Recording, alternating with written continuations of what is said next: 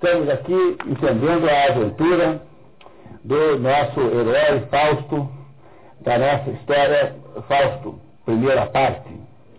É, apenas voltando ao assunto do pentagrama, o pentagrama tem um aspecto, tem um, um aspecto é, divino, porque o pentagrama tem os cinco, as cinco palavras do nome de Jesus. Ah, o nome de Jesus tem cinco palavras, cinco letras, né, Fernão? E o pentagrama representa as cinco letras do nome de Jesus. Então ele é uma arma para você impedir que os, os, os demônios saiam. Então, a única pergunta importante é saber por que é que estava ao contrário, né? Quer dizer, por que, que no pentagrama não estava na, na, entrada, na parte de fora da casa, e então os demônios não entrariam, tem que estar dentro. Essa é uma boa pergunta. Né? Então, essa é uma boa pergunta que a gente tem a obrigação de fazer. Muito bem, temos novamente mais um capítulo chamado Quadro de Trabalho, o segundo tem o mesmo nome, tá? igualzinho. Quem é que está na vez, por favor, Fernando, por gentileza, Quadro de Trabalho. O que nós sabemos até agora? Sabemos que o doutor Fausto está é, aí em, em, dúvida entre o céu e a terra, e ele, e ele é, acha que fracassou como pesquisador das, da, do, do, sentido das grandes, da, da, do sentido profundo da existência do mundo, e agora encontra-se numa situação de é, imaginar mudar a sua existência. Aparece, como ele pede encarecidamente que alguém o ajude, aparece aí um fulano que se apresenta como o diabo em pessoa. E com esse sujeito aí, agora o nosso personagem central fará um negócio. Por favor, Fernando. Mefistófeles bate na porta do gabinete de Fausto e o manda entrar. Mas o diabo diz que tem de ser convidado três vezes. Mister três vezes repeti-lo. Agora vestido como um nobre fidalgote em rubras vestes de veludo, capa de rígido cetim, pena de gala no chapéu pontudo, afiada a ponta do espadim. Sugere a Fausto vestir-se igual a fim de que, livre ao laré, aprendas o que a vida é. A laré significa ociosamente, descontraídamente. O, o diabo está dizendo para ele que o Fausto tem que parar de ficar lá com aquela livrarela toda e curtir a vida. Que é justamente o que o Fausto quer. Entendeu que o Fausto quer isso? Tá? O Fausto quer viver a vida no sentido mais mundano da palavra. Então ele apareceu com um chapéu, um galho na parede, na cabeça, vestido assim para matar, né? Do que eu. Muito bem, vamos lá. Fausto argumenta, sou velho para brincar apenas, jovem sou para ser sem desejo. Fausto queixa-se de sua existência, dizendo que o dia não lhe cumpre um desejo nem um só, que as criações do seu espírito audacioso, como faças mil da vida, obstrui. O, o espírito dele fica obstruindo as possibilidades de ele viver a vida. Não vive a vida porque ele fica produzindo apenas uma visão de transcendências, portanto busca alguma coisa que não é real. Termina concluindo, e da existência, assim o fado me contrista, a morte almejo, a vida me é malquista. Quando Mefistófeles o relembra de que não bebeu o veneno, Fausto ironiza. A arte do espião, vejo, é do teu agrado. O diabo já tinha espionado naquele episódio do veneno que ele, que ele acabou não bebendo, né? Reprimido, Fausto amaldiçoa todos os enganosos objetivos humanos. Maldito o haver que lisonjeia como lar, servo, esposa e filho. Um invisível coro de gênios dialoga com Fausto. Ai de ti, ai, aniquilaste-o, ó lindo muro, lindo mundo, com mão possante, vai ruindo, cai fundo, um semideus fê-lo em pedaços, reergue-o em teus pensares, dele o peito acolhida, novo curso de vida, inicia com claro senso e preparo, e com novos cantares exalta a lida. Um coro de espíritos está dizendo falso para ele parar com aquela vida anterior e começar uma vida nova. Tá? E essa vida nova não pode ser a vida que ele vivia antes tem que ser uma vida plena na, na, no sentido de viver a vida em todas as suas possibilidades, uma vida mundana, de prazeres, de ação, de, de, de, de vivência na, no, no, mundo concreto, Não é isso? É isso que o falso está sendo é, é, induzido a ter. E, no fundo, o que ele quer é isso. Né? Pois não.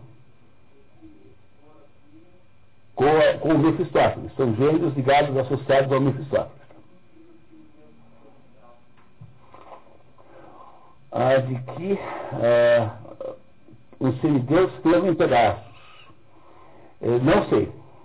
Tá? Não sei. É preciso talvez recuperar todo o verso, tá? Depois eu até posso te mandar um e-mail se eu descobrir. Tá? O diabo aproveita a sugestão do coro para continuar a conversa de negócios com Fausto. Não sou lá gente da mais alta, mas se te traz a mim unido tomar os passos pela vida, pronto estou sem medida a ser teu nesse instante. Companheiro constante, e se assim for do teu agrado, sou teu lacaio, teu criado. Aí o diabo acabou de propor, ó, ah, você, não sou eu, não sou muito chique, mas se você for do teu agrado, eu posso ser seu criado. Tá? Eu posso ser seu, se você quiser. Tá? Muito bem. Esse, esse diabo é o máximo. Tá? Então. E com que ofício retribuo os teus? Tens tempo que isso não se paga à vista.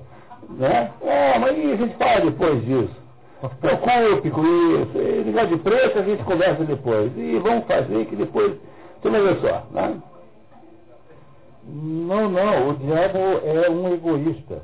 E não fará só por amor a Deus aquilo que algum outro assista.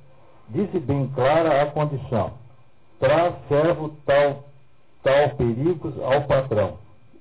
Traz, é, traz servo tal perigos ao patrão. Deve ter um ponto de interrogação provavelmente aqui. Quer dizer, um servo como você, será que é perigoso? E o que, que ele responde? Obrigo-me, eu te sirvo, eu te secundo, aqui em tudo, sem descanso ou paz.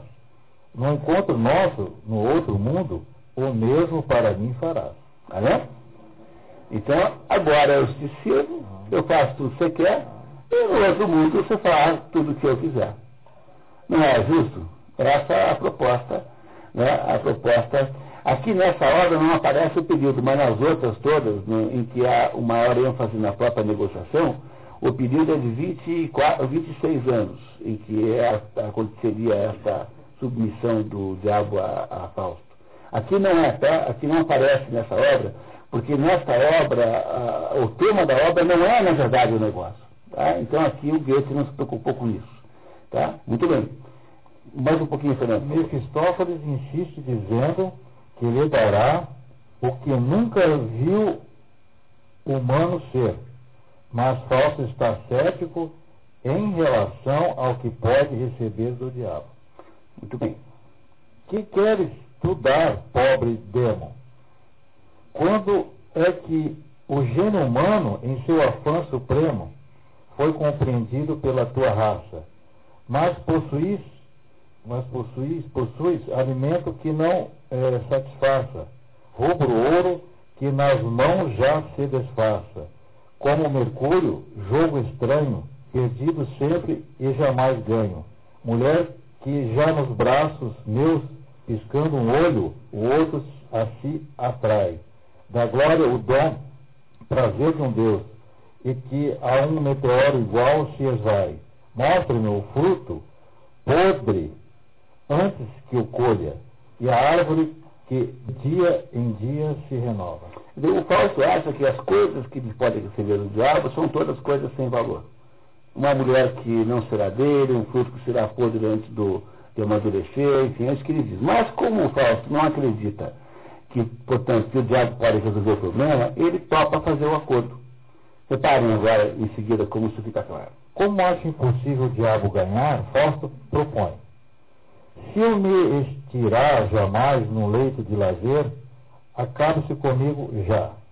Se me lograres com deleite e adulação falsa e sonora, para que o próprio eu preze e aceite, seja-me aquela a última hora aposto, e tu? Topo. E sem dó nem mora. Se vier um dia em que, ao momento, disser, ó, oh, para, És tão formoso, então algema-me a contento. Então pereço venturoso. Então, aqui estabelecia a condição que estabelecerá se houve ou não houve sucesso no trabalho do diabo. Então, o Fausto para ele assim: se por algum dia disser assim para você, para, é tão formoso, é porque você ganhou. Senão, não. Como o Fausto é um pessimista absoluto, é, ele acha que jamais vai ser vencido pelo diabo, porque o, o diabo não tem poderes de dar a ele alguma coisa que ele verdadeiramente aprecie. E o Fausto é um sujeito que está sempre próximo do suicídio. Então, como ele não acredita que o diabo vai ganhar, é que ele toca fazer a aposta. Então, pereço venturoso. Repique o sino derradeiro, a teu serviço ponha sim. Para a hora então caia o ponteiro, o tempo acabe para mim. Então, quando, qual é então aqui a conclusão? Que o diabo só ganha quando acabar a angústia fáustica. Não é isso? Quer dizer, quando a angústia, a angústia fáustica desaparecer, então nesse momento o diabo terá ganho nessa luta. Mas o, o, o Valsto não acha que vai perder a angústia, não. Por isso é que ele topa. Muito obrigado, Fernando. Quem é que está na vez, por favor? Mefistófeles pede a garantia de uma gota de sangue, porque o sangue é um muito especial extrato. Fausto concorda. Pois bem, a farsa então se adota, já que te deixa contentado. É, ele não acredita que o diabo vai poder vencer. Ele acha isso. Fausto aceita o pacto, porque falhou-me o espírito sublime, vela-me a natureza face. Fausto quer viver a vida na plenitude. Ante, an, alterne-se prazer e dor, triunfo e sabor, como puder um com o outro. Então, patenteia-se o homem na incessante ação. Na incessante ação. Entenderam o que o Fausto quer? Lembra que ele trocou a palavra verbo por ação? Ele quer viver, né? ele, ele não está pedindo riquezas, não está pedindo sucesso com as mulheres, ele quer viver a vida. Ele acha que a vida é alguma coisa que ele nunca viveu na sua existência. Passou a vida inteira numa atitude contemplativa, tentando entender os mistérios do mundo, mas ele não tem uma vida real, uma vida humana real. Então ele não está apenas pedindo coisas boas, ele também está pedindo coisas ruins também. Compreenderam? Vocês entenderam que isso está claro aí? Ele quer uma vida humana, ele quer viver novamente, ele não está apenas pedindo como nós imaginávamos, né? porque o Fausto do Thomas Mann é o, é o fulano que é, um, que é um maestro que quer fazer a melhor sinfonia do mundo. O, o do Goethe não é alguém que queira é, favores especiais, ele quer ser um, ter uma existência real concreta vivendo a própria vida. É isso que ele está pedindo para o diabo. Ele quer abandonar a vida contemplativa, a vida de reflexão, e, e viver a vida real e concreta, eh, que é a vida que todo mundo vive, eh, entre todo mundo, aqueles camponeses simples que ele encontrou lá na noite, no, no, no dia de Páscoa, no domingo de Páscoa. Continuemos. Queres sem, queres sem freio ou mira estreita, provar de tudo sem medida petiscar algo de fugida. Bem te valha o que te deleita, porém agarra-o sem pieguice. Não penso em alegrias, já te disse. Viu? Está dizendo, não, não, não quero que você me dê apenas uma vida feliz. Eu quero ter uma vida, mesmo que tenha aspectos infelizes, eu quero viver uma vida que não fiz até agora. Entrego-me ao delírio, ao mais cruento gozo, ao fértil de sabor como ao ódio amoroso. Meu peito, da ânsia do saber curado, a dor nenhuma fugirá do mundo, e o que a toda a humanidade é doado.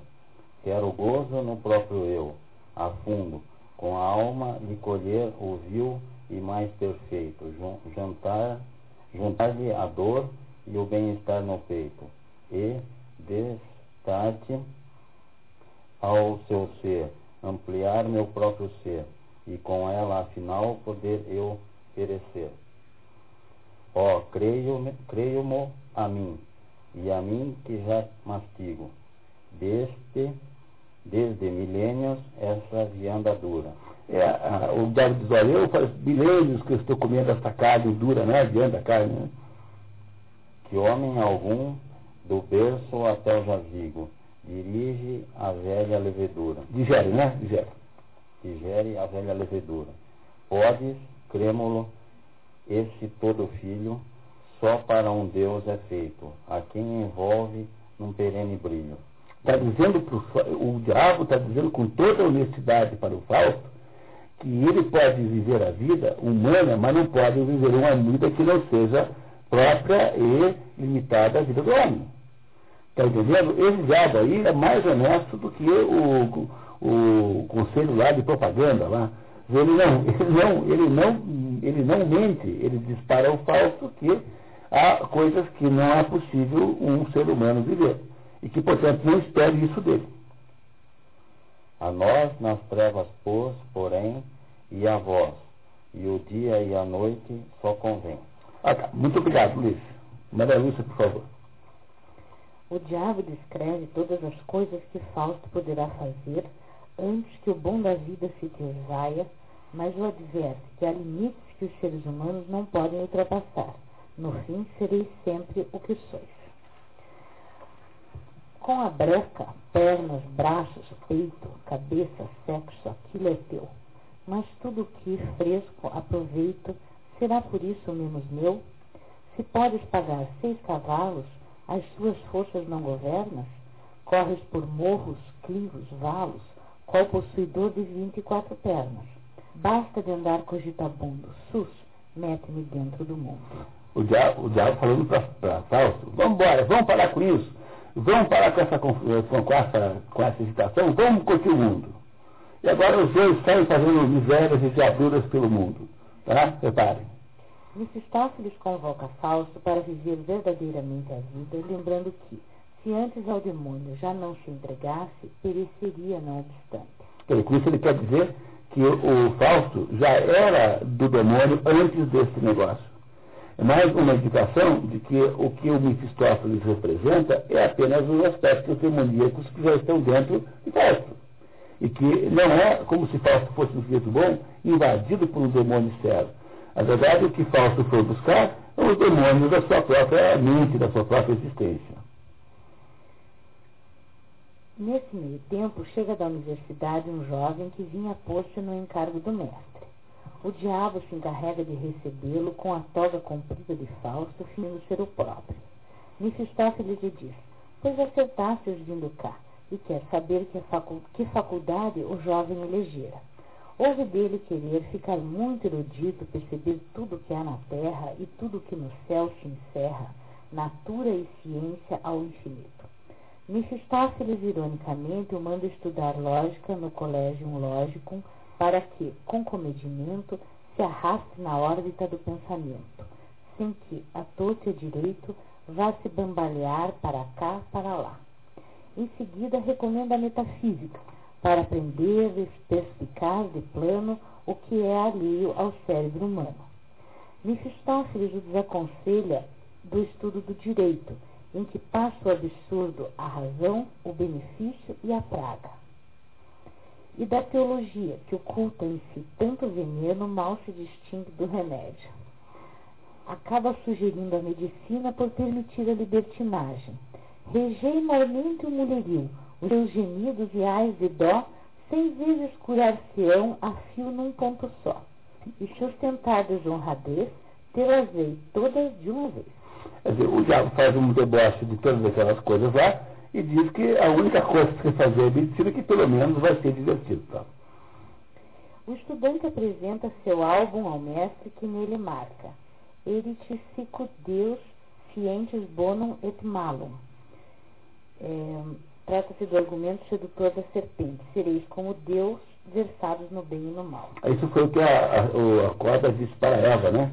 Tá? Então, o estudante, quando entrevistado com o professor, naquela época tinha uma caderneta onde o professor fazia anotações. Então, esse álbum, essa caderneta, e o diabo escreve isso como se fosse o Fausto, né? Quando o estudante sai, Mefistófeles, pelas costas dele, comenta: Vai, segue o velho adágio e a minha prima e a obra, por igualar-te a Deus, afligir-te-ás de sobra. É a velha prima da cobra da, da Eva. Né? Então segue a prima e a obra da prima. Né? Então, por igualar-te a Deus, afligir-te-ás de sobra. É o pecado, é o pecado original, querer igualar-se a Deus. Fausto aparece vestido para sair, ver o pequeno mundo e o grande eis o mistério. Achando-se sem jeito em tudo, a Fausto é garantido por Mefistófeles que isso se arranja, amigo, sem pesares. Hás de saber viver assim que em ti confiares. Mefistófeles estende ao vento o manto e eles são levados magicamente ao novo teor da vida. Pega o manto, faz assim, e eles desaparecem e vão parar na cantina Auerbach, que nós não vamos ver, porque nós estamos um pouquinho atrasados, eu vou contar para vocês a história. Chego lá na cantina, tem quatro estudantes bêbados fazendo uma bagunça, e chegam os dois com as roupas estranhas que eles estão usando, e os estudantes ficam fazendo quem são aquela, quem é aquela, aqueles dois na dupla, e, eles, e o diabo vai lá e diz que eles estão chegando da Espanha, e que eles não, gostam dos vinhos da caverna, então o Mefistófeles combina de servir os próprios vinhos. Então ele pergunta que vinho cada um quer, pega uma espécie de verruma, uma espécie de broca e abre um buraco aqui na lateral da mesa e cobre com uma cera. Você quer o quê? Ah, que champanhe? Então abriu tal. E abriu. E aí os, os quatro que estão bêbados, né, ficam olhando aqui. Depois, quando ele fez os quatro buracos, ele abre, tira a cera e cai vinho, é, exatamente o vinho combinado, né? Dentro dos copos daqueles quatro. Mas como? E aí então o, o, todo mundo fica meio assim e tal. E o, o, o Fausto quer ir embora, mas falou assim, não, não, calma porque agora é que vem a parte engraçada. E aí, de repente, um deles derruba um pouco de vinho e o vinho que cai pega fogo. E uh, começa a pegar fogo o vinho, e os quatro acham que aquilo é um truque desagradável e passam para cima do Mefistófeles. Ele faz um encantamento e os, os que vieram para cima dele, que eram dois dos quatro, ficam achando que nos narizes de uns dos outros são uvas é, maduras prontas para se comer e começam a cortar o nariz uns dos outros. Enquanto essa bagunça continua, os dois desaparecem e o Mefistófeles, então, precisa levar o Fausto para o, o covil das bruxas, porque ele tem 60 e poucos anos e não tem, portanto, a aparência física necessária para curtir verdadeiramente a vida. Então, ele vai ao covil das bruxas pedir lá uma intervenção lá química para reduzir 30 anos dos, dos anos de Fausto, que é o que nós devemos agora em seguida. Tá? Mas depois começar, continuar lendo isso um pouquinho mais. É a cozinha da bruxa. No, no, na próxima página, a cozinha da bruxa. Hexenküche. Um grande caldeirão se acha no fogo sobre uma ladeira baixa. Percebem-se diversos vultos dentro do vapor que exala. Ao lado do caldeirão, cuidando para que não transborde, uma fêmea de macaco. O macho está sentado com os filhos, nenhuma bruxa à vista. Mefistófeles conduziu Fausto àquele covil para que a vil chanfana lhe subtraísse 30 anos da carcaça rota. Mefistófeles comenta que se poderia chegar ao mesmo resultado por um natural sistema, sem médico, sem ouro e sem feitiço. Vai para o campo incontinentemente, maneja a enxada, ativo arado, conserva até ti próprio e a tua mente num círculo chão limitado, com alimento puro nutre-te qual gado, vive entre o gado em suores cotidianos, adubar pessoalmente o campo e o agro, não temas. Por remoçar-te de 70 anos, cremo é melhor, o melhor é dos sistemas. É, é, foi o, o, sujeito que inventou a medicina natural, o Mephistófeles, aqui, com essas sugestões aqui. Enquanto os macacos demonstram a Mephistófeles a utilidade dos diversos instrumentos de feitiçaria ali presentes, Fausto mira um espelho, aproximando-se e afastando-se dele. Exclama encantado. Que vejo, que visão celeste. Trata-se da visão de Helena de Troia. É, é, é, muito importante essa informação para a segunda parte. Agora, parece um pouco sem sentido, mas o que Fausto vê ali é a imagem de Helena de Troia naquele espelho. Helena de Troia é a mulher mais bonita da antiguidade, é uma mulher símbolo da beleza da mulher humana, né? Então ela é um símbolo de beleza absurda, absoluta. No espelho mágico se me revela, ah, suas asas cupido me empreste e me leve a paragem dela. Mas, se não pairo nesse canto, se ouso avançar, como em neblina a etérea aparição se fina, de uma mulher visão de encanto, Como? É tão bela a forma feminina? Devolver-me esse corpo em lânguido quebranto a síntese da criação divina? Na terra há formosura tal? Veja que esse é um ponto muito importante da história. É o ponto em que Fausto, que é um pessimista e é um sujeito que está é, mais ou menos fracassando na vida, ele se deixa encantar, a, por, completamente seduzido por uma imagem dessa mulher maravilhosa. É isso que acontece nesse momento com Fausto e este fato irá mudar totalmente o curso da história que nós estamos vendo agora. Mefistófeles, impressionado com a fixação de Fausto na imagem, diz, enquanto brinca com os macacos, poder-lhe encontrar um mimo tão gracioso. Fausto, ainda virado para o espelho, lamenta-se. Lamenta-se. Ai de mim, sinto que enlouqueço. Ok, muito obrigado, Maria Lúcia. Vamos, por favor. O caldeirão transborda. Surge uma labareda que sobe pela chaminé e pela qual a bruxa desce. Os animais gritam, a bruxa irritada com a invasão da sua casa e com o transbordo da caldeira, por descuido da macaca, despeja flamas sobre todos. Mephistópolis reage com autoridade. Sabes quem sou? Monstro esqueleto infame Vês teu Senhor e amo, e não pasmas?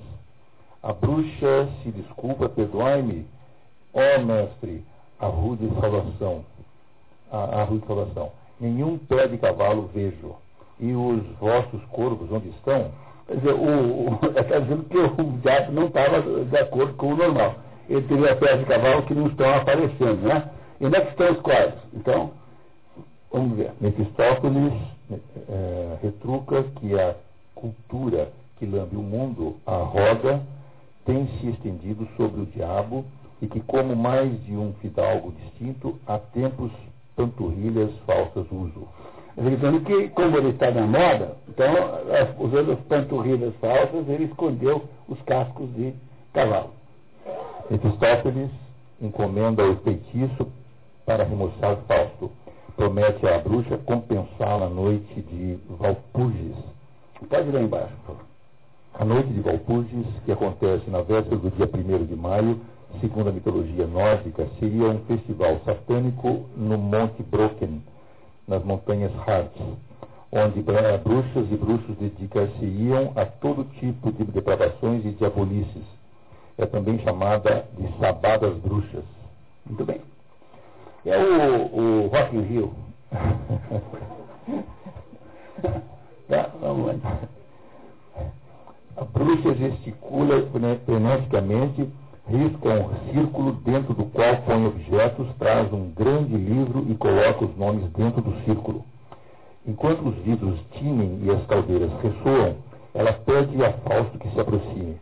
Este, empurrado por Mefistófeles, entra a contragosto no ciclo de onde reclama. Palavra é como se eu ouvisse falar um coro de mil loucos. Filhos dos sortileros, a bruxa estende um cálice a Fausto que o leva à boca. Surge subitamente uma chama de, do líquido, mas o diabo o incentiva a ir em frente, dizendo: Como uh, és tão íntimo com o diabo e te apavoras vendo a chama, o diabo quer continuar, mas Fausto está fascinado pela imagem do espelho. Só quero ainda espreitar no espelho a aparição. Mulher nunca houve como aquela. Não, não. Há de surgir-te em carne e osso a visão do sexo em breve a flor mais bela. Com esse licor na carne a fêmea, verás Helena em cada fêmea. Quer dizer, o, o Fausto não consegue tirar da cabeça a imagem da Helena, mas o, o diabo diz que, ah, peraí, daqui a pouquinho você vai ver, só vai ver Helenas em todo lugar. Tá? Muito bem, mais um pouquinho. Uh, saindo da toca da bruxa, Fausto encontra uma moura, Margarida, que vinha da catedral. Agora remoçado e confiante, ele a assedia audaciosamente. Formosa dama, ousar-vos-ia oferecer meu braço e companhia. Veja, isso é uma coisa, uma mulher que você não conhece. É, será que eu poderia acompanhá-la? Imagina que agora ele está assim bonitão, né? Então ele faz um olhar sedutor assim e já convida a Margarida para passear. Nem dama nem formosa sou, posso ir para casa sós e vou. Viu? Eu vou, não, tinha que, podia dormir sem ela. E ela disse que ela não é dama porque ela não é da, da, da, do status social mais alto, né? Por Deus, essa menina é linda, igual não tenho visto ainda, tanta virtude e graça tem, a par do arzinho de desdém, a boca rubra, a luz da face, lembrá-las-ei até o traspasse. O modo por que abaixa a vista fundo em minha alma se registra, sua aspereza e pudice, puditícia. Aquilo então é uma delícia. Entra Mefistófeles. É, escuta, tenho de arranjar-me a mocinha. Não, é assim. Escuta, tenho de me arranjar a mocinha. Ele quer que Mefistófeles, já que está a serviço dele, dê um jeito de arrumar aquela meninazinha lá. Tá? É isso que ele fez. Obrigado, Valor. Disse, por gentileza. Quando Mefistófeles percebe de quem Fausto está falando, nega-se. Aquela hora do padre vinha, de pecado já achou inocente, passeia ao confessionário rente, é jovem muito ingênua e boa, que foi à confissão à toa. Sobre essa eu não tenho poder. A Margarida é uma personagem nova que entrou na história. E a Margarida não está subordinada ao poder do, do, do, do diabo, por quê? Porque a Margarida representa, de alguma maneira, nessa história, uma espécie de polo luminoso. É, ela é uma moça absolutamente é, pura, no sentido de inocência total, e o diabo não pode nada com a Margarida, ele não pode resolver o problema. Mas o Fausto não aceita a possibilidade de não ser assim. Né? Vamos ver então. O que, que ele diz? Não. O licor tomou, ele ficou bonitão, ele está remoçado, tá? Como Fausto declara que ela já teria 14 anos, 14 anos já era idade legal para iniciar a vida sexual. O diabo lhe censura a pretensão de achar que não há favor que não se conquiste. Fausto diz que não quer ouvir sermões e ameaça. Se eu, hoje à noite, não tiver nos braços o anjo de mulher, à meia-noite dou-lhe o adeus. Olha, o diabo está tendo muito mais vício que ele. O diabo falou assim, não, peraí, não dá para ir nessa. Falou, não, senhor. Olha, hoje o senhor pode até meia-noite. Mefistófeles lhe pede 15 dias de prazo e Fausto diz que com este prazo ele não precisaria do diabo, que contra-argumenta dizendo que o jogo seria mais vivo e bem maior se ele, Fausto, antes moldasse e apressasse com 100 quindins preliminares o ponto, a ponto a bonequinha humana. O diabo falou assim, não, não seja bobo, veja se você fizer uns mimos, se houver uma preparação, então isso vai ser muito melhor do que você sair assim, ou assim, desse jeito, assim. Não é assim que faz. O diabo aqui está dando conselhos sentimentais, eróticos para, para o Fausto. Veja, o diabo tem um pouco mais disso que ele, tá? Muito bem. Pois sem pilhéria e rebuliço, com a belezinha afirmo, ora essa, não vai a coisa tão depressa, com força, a presa não apanhas só mesmo usando de artimanhas. É, no fundo também é um pouco diabólico isso, mas é natural, né? De fato do diabo. Mefisto promete pelo menos levá-lo ao quarto da moça, sem ela presente, ainda naquela noite, para Fausto poder fruir a farta à espera. Fausto o encarrega de arranjar uns presentes que o diabo vai desenterrar de algum sítio. Crepúsculo. Margarida, antes de deixar o seu quarto, trançando e prendendo o cabelo, imagina quem seria o senhor de hoje, quem me dera saber-lhe o nome, quem ele era. Sai.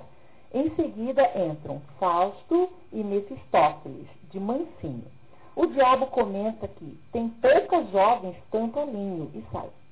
Fausto, sozinho no quarto de Margarida e impressionado com o ambiente, como respira aqui a quietude, senso de acordo, de confiança nessa escassez, que plenitude. monologa sobre sua paixão pela moça. Voar-me-iam horas aqui breves, aqui, ó natureza, em sonhos leves, moldaste o o inato anjo de amor.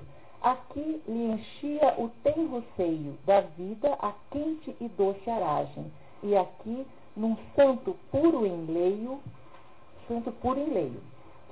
Mefistófeles, o... Teceu-lhe a encantadora imagem. Não tem isso aí? Não tem. Teceu-lhe encantadora imagem. Tá? Muito bem. O Fausto está, desculpe, no quarto da Margarita, de maneira, de certo modo, já de algum modo apaixonado por ela. Não é isso? Ela representa um, uma coisa que ele nunca teve na vida, uma, uma perspectiva de uma mulher perfeita, de um amor que ele nunca havia sentido antes. É isso que o Fausto está sentindo nesse momento pela Margarida. Mefistófeles o interrompe para avisar que a moça estava voltando e lhe entrega um estojo com joias que Fausto coloca no baú. Sai. Margarida, de volta ao seu quarto, estranha o calor. E fora é fresco o ar. Que brasa! Um frio, o corpo todo me arrepiou. Acaba descobrindo as joias dentro de seu baú. Que é isto? Deus do céu, a fé. Em minha vida não vi coisa igual.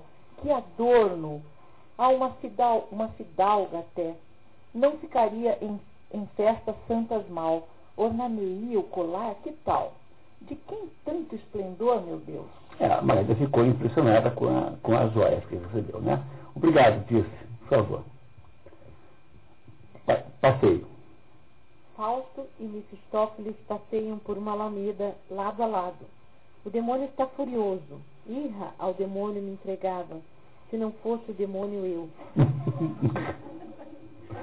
e explica que a mãe de Margarida, ao ver as joias que Gretchen lhe havia mostrado, disse à filha: Filha, póssem de vida turba a alma, absorve sangue e vida. E as mostrou ao padre, que as confiscou imediatamente. Fausto manda Mefistófeles conseguir mais joias e recomenda: em frouxidão, em frouxidão, diabo, não caias. Corre a trazer novas alfaias. Alfaias são enfeites, né? Novas joias. Pode continuar. Agora entra em cena a Marta. A Marta é vizinha da, da Margarete. E a Marta tem um sentido bíblico, né? A Marta representa uma, uma espécie de contraste com Nossa Senhora, elas são primas. Mas Nossa Senhora Maria representa a vida contemplativa e Marta representa a vida ativa. Então, aí a Arça também tem um sentido também nisso, de que a Marta é uma pessoa mais do mundo do que a Maria, que é a prima dela. A Marta e Maria são primas. Então, vai aparecer a Marta. E vamos ver o que acontece. Por favor. A vizinha de Margarida, Marta Schwedlein, Schwedlein, Schwedlein. Schwedlein reclama teatralmente ter sido abandonada por seu marido. Dentro do mundo anda metido e a só me deixa sobre a palha. Não, ela não estava reclamando de verdade. Ela estava gostando que o, o, o, desgraçado sumiu. Mas ela faz de, de fácil de assim, né, de, de abandonar tal. Neste momento, entra Margarida trazendo um cofre de joias mais rico que o anterior. Em pé que não me sustento, que não me sustento, encontro um outro estojo lá. Dentro do cofre há um momento, com maravilhas, bem mais rico do que o primeiro certifico. Com sua mãe não fale não, logo o trairia a confissão. Logo traria a confissão. A vendo a Marta, dando conselhos para a moça, para não falar para a mãe? A Marta, de alguma maneira, faz uma ponte entre a Margarida, que representa uma coisa meio, meio, meio simbolicamente angelical, e a vida mudando, né? Zé Mata é uma mulher assim com um certo realismo, um certo pragmatismo. É, pode continuar, por favor. Marta enfeita Margarida com as joias e aconselha a moça a usá-las com prudência e enganar a mãe, se, se acaso o reparar. Batem a porta. Margarida teme que seja sua mãe, mas é Mefistófeles que chega e finge confundir Margarida com alguém da nobreza engalanada que ela estava com um ouro e pedraria. Margarida reage envergonhada. Meu Deus, sou jovem da pobreza, do cavaleiro gentileza. Não me pertence o rico adorno. adorno. Mefistófeles diz a Marta trazer notícias do marido. Quisera eu ter nova mais grata. Não vá levar-me a mal. É que em termos escassos, seu marido está morto e manda abraços. Isso é segundo direto é por ponto, o seu marido morreu. É o Mefistófeles falando para Marta. Marta quer parecer chocada. Mefisto completa a trama, dizendo trazer o último pedido do falecido, para que se rezassem trezentas missas, mas diz não ter lhe trazido herança alguma. Quer dizer, é o cúmulo do gozador, né? Isso tudo ele está inventando, tá? Margarida se dispõe a rezar as missas.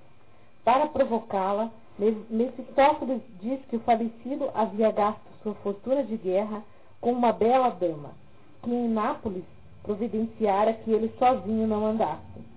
Marta fica furiosa. Biltre, ladrão para com seus filhos. Antes de Mefistófeles sair, a viúva pede-lhe comprovação da morte do marido para que possa ter cunho oficial.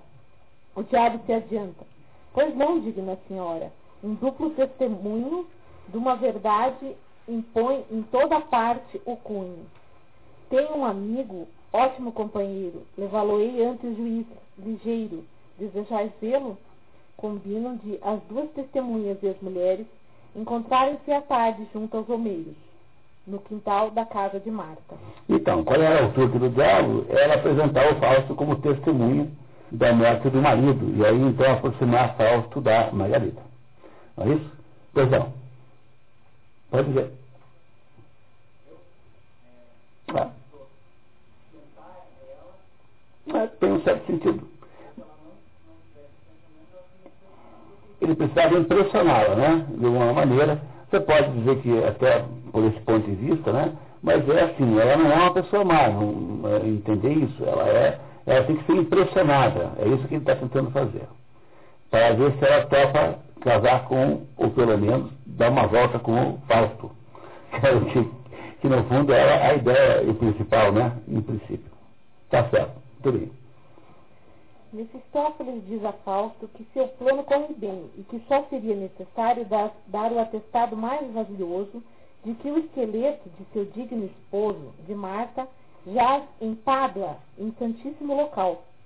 Como Fausto entende viajar para comprovar tal morte, o diabo reage. Tanta simplicidade. Tanta ignorância. Não é para viajar, seu idiota.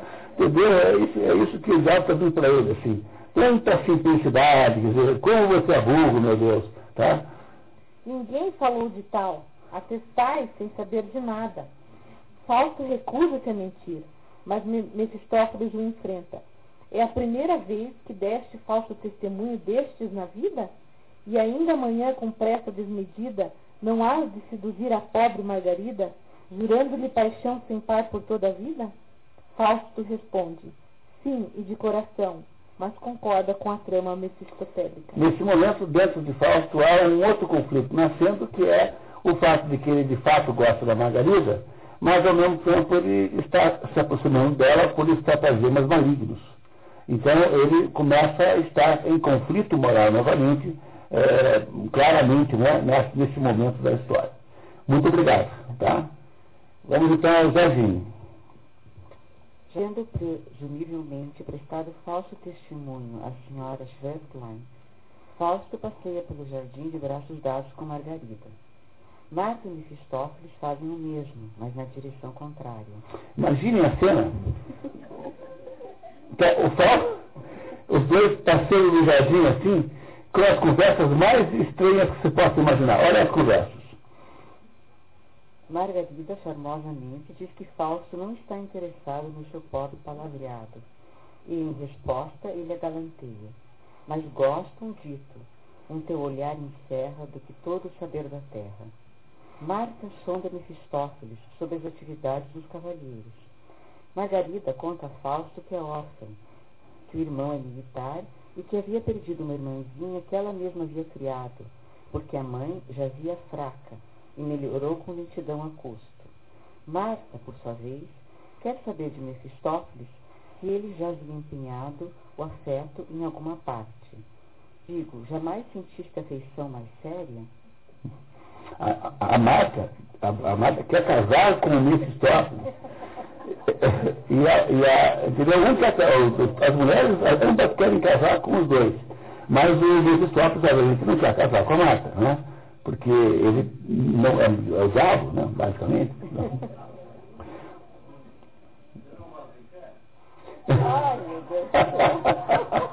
Acho que essa que é a sugestão aqui no fundo, né? Muito bem. Enquanto Mefistófeles tenta desviar das investidas de Marta, Fausto quer saber de Margarida se já o havia perdoado pela ousadia na saída, na saída da catedral. E ela lhe diz: Só sei que muito me zanguei comigo, porque não, por não poder zangar-me contra vós. Fausto diz: Amor meu. E ela reage apanhando um bem-me-quer e desfolhando as pétalas uma a uma. Na última folha, Margarida exclama com júbilo encantador: Bem-me-quer. Sim, meu anjo, e, que seja a sentença da flor celeste juízo. Bem te quer. Compreendes o que significa? Bem te quer. Ah, que tremor. Não estremeças, que este olhar, que esta pressão da mão te diga o que é inexprimível. Dar-te de todo e sentir na alma um êxtase que deve ser eterno. Eterno, sim, seu fim seria o desespero. Não, não, sem fim, sem fim. Cai a noite, Margarida diz que convidaria Mefistófeles para ficar, se naquele lugarejo houvesse outros interesses que não o de espreitar a vida alheia. Agora passamos, pulamos um pedacinho em que a Margarida confessa que está apaixonada pelo Fausto. De certo modo, o Fausto também está apaixonado pela Margarida, só que Fausto sabe que há atrás disso uma mentira, né? E então Fausto está sofrendo de remorsos nesse momento e vai então para uma caverna solitária, onde ele vai lá pensar na vida, que é o assunto da floresta e guarda. Vai, muito obrigado, tá? Quem é que está na vez, por favor, pulamos o próximo, floresta e gruta, por favor. Fausto, sozinho, refletindo nos acontecimentos, agradece ao sublime gênio. É, provavelmente Fausto aqui refere-se a Deus ter recebido tudo o que pediu. Não me mostraste em vão, dentro do fogo teu semblante. Por reino deste-me a infinita natureza, e forças para senti-la, penetrá-la.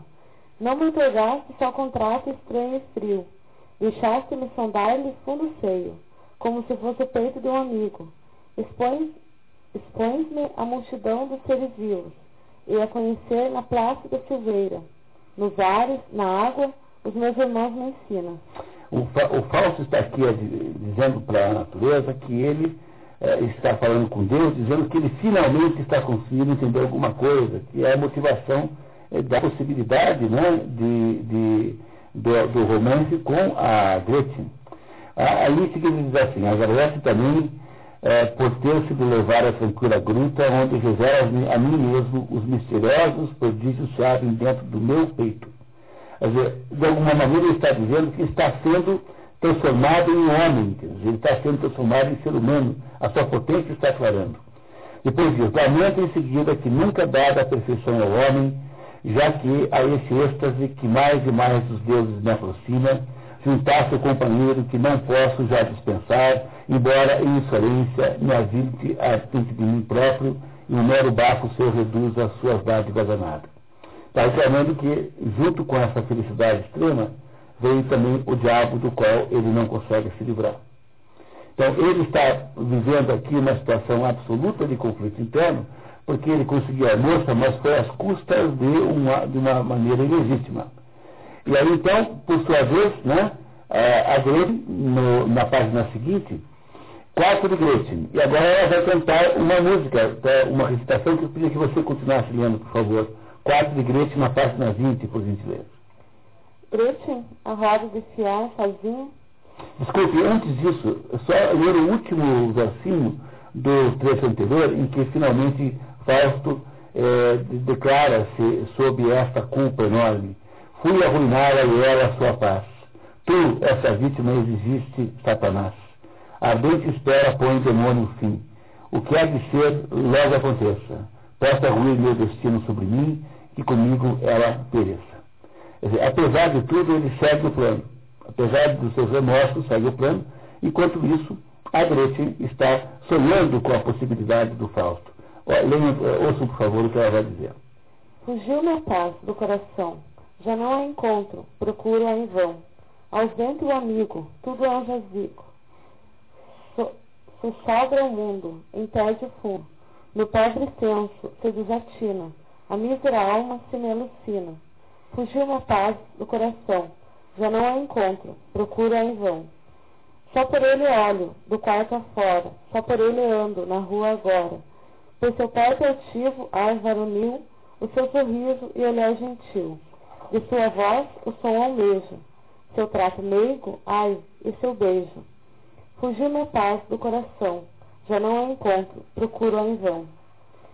Por meu peito nela, por, meus bra por seus braços, pudesse eu tê-lo, sem fim nos braços. Ah, e beijá-lo, até não poder, nem que a seus beijos fosse morrer. A Grécia está completamente apaixonada pelo Fausto, né, por aquilo que ela pensa que é o Fausto. No, no, no Jardim de Mata, no dia seguinte, e, e, e ser no Jardim de Mata é muito simbólico, né? O, o Fausto encontra-se com a Grécia e diz a ela assim, ela diz assim, por que, que você nunca vai à igreja? Eu nunca vejo você na igreja. Daí ele, ela pergunta, eu não creio em Deus? E ele diz, bom, compreende bem meu doce coração, quem não pode nomear né, Deus? É, como ela, e ela põe um pouco de dúvida sobre o cristianismo de Fausto, que de fato não tem. Não é? Em seguida ela reclama de sempre encontrar Fausto em companhia Tomar, porque ela tem ódio do Mefistófeles. Essa moça, Gretchen, não suporta a presença do Mefistófeles. E aí então, finalmente, acontece o fato que ela vai ler para nós na, no último parágrafo. Fausto explica a repulsa de, de Margarida por Mefistófeles, tá? Fausto explica a repulsa de Margarida, Margarida como antipatia. Ela faz menção de partir, mas Fausto reclama que nunca a consegue ter ao seio uma horazinha em calma, penetrar peito em peito e alma em alma. Perceberam, né? Muito Mar bem. Margarida diz que com o abandono deixar-lhe-ia o trinco aberto, mas sua mãe teve sono leve e se o surpreendesse, ela morreria de mil mortes. Fausto saca então uma poção, que provavelmente havia recebido de Mefisto, e dá a Margarida, dizendo-lhe que três gotas a fariam cair no sono profundo. Gretchen tem medo, mas Fausto garante que nada acontecerá. Quando ela sai para fazer a mãe dormir, entra Mefistófeles debochando da sensibilidade de Fausto a catequese de Margarida, galã sensual, suprassensual, pelo nariz te leva uma donzela. É? Você não é o super condutor? Pois é, está te controlando. E aqui há uma cena muito importante, muito obrigado, pode passar, em que numa fonte a Margarida encontra uma amiga que é a Luizinha, a Luizinha, e essa cena aqui é muito interessante. Pode, pode ler. Na fonte, a moça Luizinha faz mexericos com Gretchen sobre Bárbara. Mata a fome dos dois, agora, quando bebe. O que, que significa isso? Que agora a Bárbara mata a fome de dois quando bebe e come. Que está? Grávida, tá? Então a Luizinha está fazendo fofocas da Bárbara. Para ela é, afinal, bem feio. Bem feito. Bem feito. Que tempos não andou com o tal sujeito. Isso era só dança e recreio. Risada, diversão, passeio. Tinha de estar sempre na ponta. Cortejava com vinhos e doces, e ela tonta. E ter-se de beleza em conta. Tão desregrada, já que, é, já que a fé presentes lhe aceitou até. Arulho era a efusão do amor, até que, enfim, se foi com a flor. A moça foi seduzida e abranhada. A mesma coisa havia acontecido com a Frederique Brion na vida de Goethe, né? E, de alguma maneira, o Goethe está nos contando agora que pode ser exatamente a mesma situação da Margarida, não é isso? Tá? Pode continuar lendo, por favor. Gretchen reage, coitada, de certo vai tomá-la por esposa. Luizinha duvida e acha que foi bem feito, porque de noite a mãe o tinha sempre de lado, folgava ela com o namorado. Voltando para casa, Gretchen medita. Agora, não, medita assim com muito cuidado, com urgência, lê assim com muito ênfase dramática. Quão rija era antes a ira minha, se errava alguma pobrezinha. Como exprobava a culpa alheia, com valentia a boca cheia. E a enegrecia em voz severa, e negras artes ainda não me era. E eu o fulnava a fronte alta, e agora estou na mesma falta. Mas tudo que pra tal me trouxe, céus, foi tão bom, ah, foi tão doce. Então agora a gente fica sabendo que a Gretchen está grávida. Né? Acabamos de ficar sabendo que a Gretchen está grávida. Para Gretchen isso implica num desastre, numa terrível situação. E aí então há um momento aqui muito emocionante em que ela lê numa gruta, ela encontra uma, uma imagem da Mata Dolorosa. A Mata Dolorosa é a imagem de Nossa Senhora olhando para Jesus na cruz. Né? Gretchen põe flores frescas dentro da jarra e reza para Nossa Senhora. Diz ela assim, Inclina a altura das dores, Mãe Divina, o meu penar, tua alma luz. No seio da espada, vês traspassada teu filho morto sob a cruz.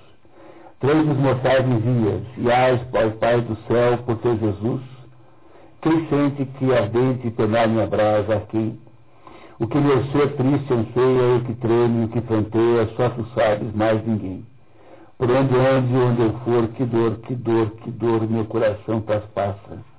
Mal a sós me demoro, eu choro, eu choro, eu choro, o meu peito se espedaça. As flores da janela de lágrimas cobri, quando de madrugada as apanhei para ti. Quando o sol me alumia, cedo o quartinho estreito, sentado em agonia, me encontra já no leito da morte. A salva-me do horror, inclina a mãe divina, clemente olhar ao meu dolor. A história que era uma história engraçada vai ficando muito triste a partir desse momento. Ela está grávida, não sabe o que fazer, não é? E aí então acontece aqui um, uma, uma cena que nós vamos apenas resumir para nós conseguirmos eh, cumprir o horário, que é o irmão da Gretchen, que era soldado, chamado Valentim, e o nome não deixa de ser muito interessante. O Valentim, sabendo dos rumores de gravidez da irmã, vai tirar satisfações, vai procurar o Fausto e o Mefistófeles, e os encontra na frente da casa da Gretchen. Os dois tinham ido lá fazer uma, uma serenata, e uma serenata composta, cuja letra foi composta pelo próprio diabo. Reparem na letra que o diabo, na música que o diabo compôs para Gretchen. Dom Brau responde, que ali te esconde, Catrininha onde? Tão cedo, onde é que vais? Filha, cautela. Ele abre a cela, entra as donzela, donzela já não sai. Tem juízo, tem. Ele te obtém e passa bem. Adeus, amor folguedo, não deves não dar um ladrão mercês, senão com aliança já no dedo. Quer dizer, dá para imaginar um sujeito mais cínico do que esse diabo? Dizer, o diabo compôs essa música para ir lá cantar para a Margarida, que já estava grávida nessa altura. Aqui o Valentim os encontra lá, não gosta da brincadeira, obviamente não foi lá para brincar, e o Valentim começa a lutar com o Fausto, chamando de sedutor. E o, o, o faz uma mágica que paralisa o braço de Valentim e com a, a paralisia do braço o Fausto o atinge mortalmente e o Valentim é morto. E, e é aí então é morto naquele momento e os dois fogem.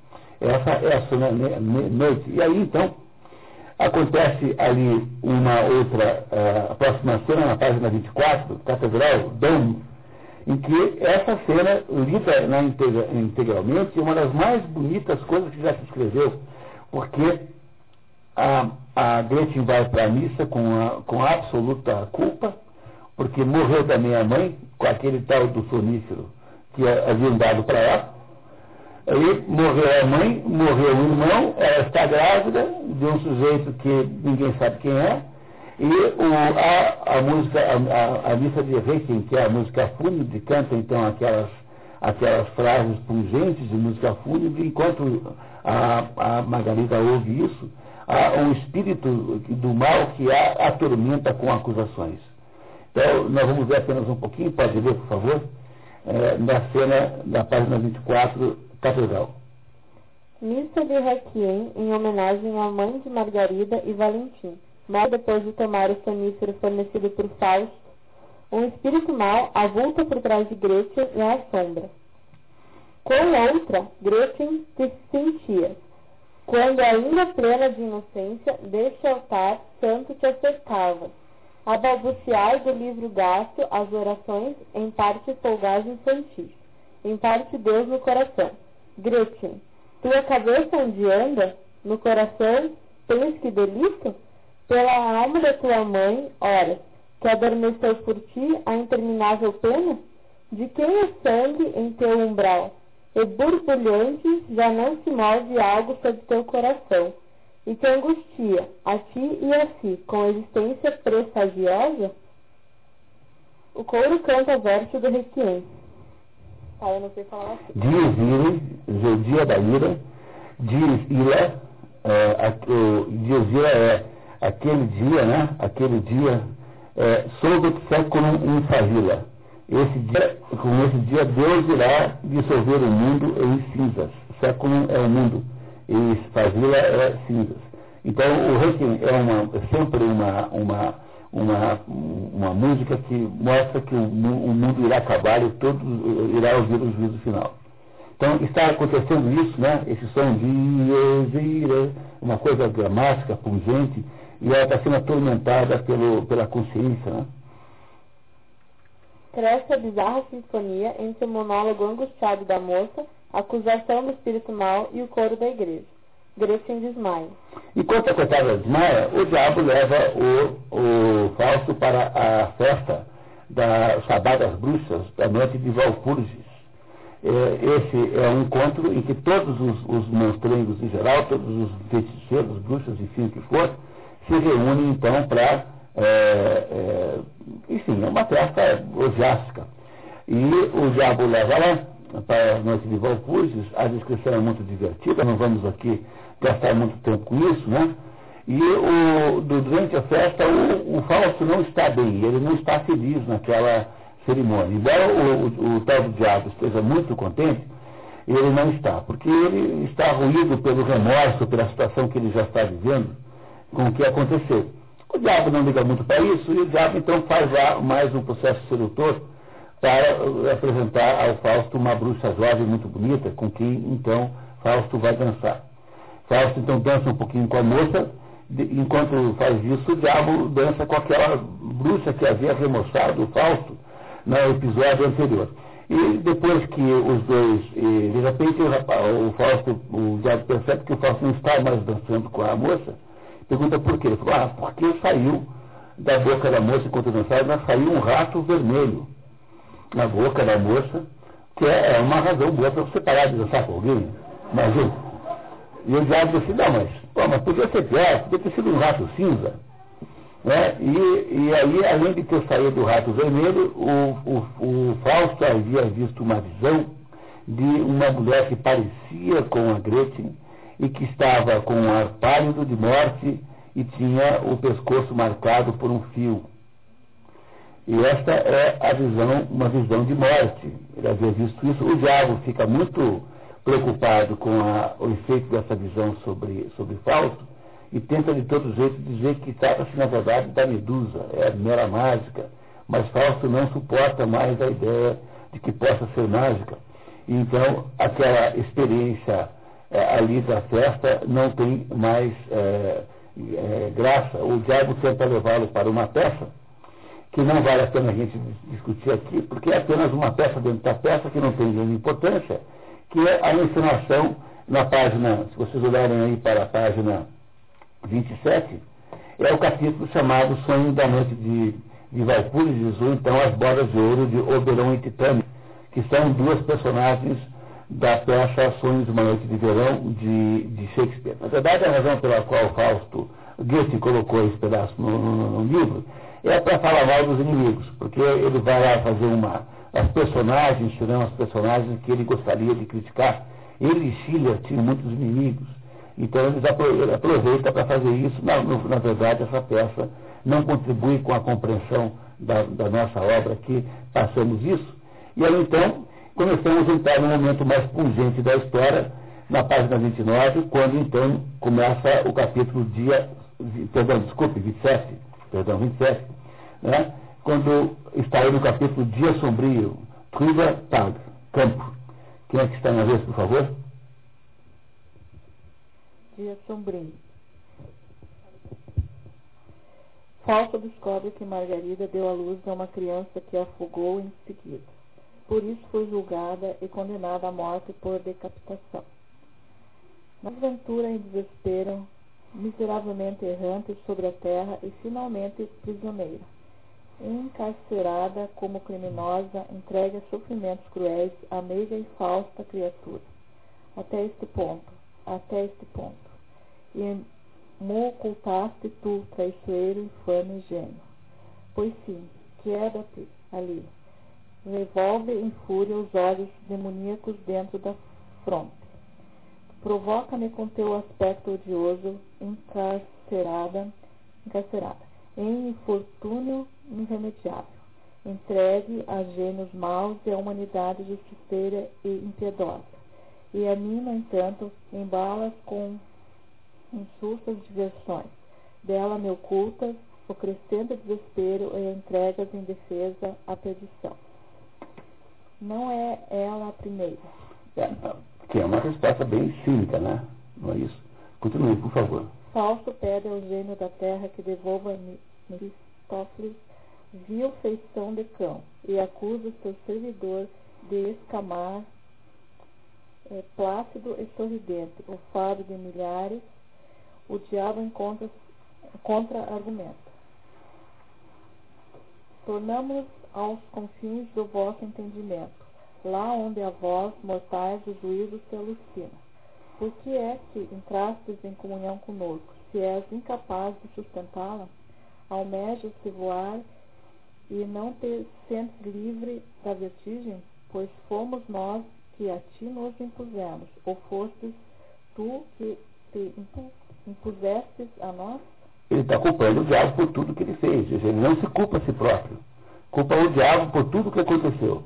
E o diabo falou assim, mas peraí, mas não foi você que fez?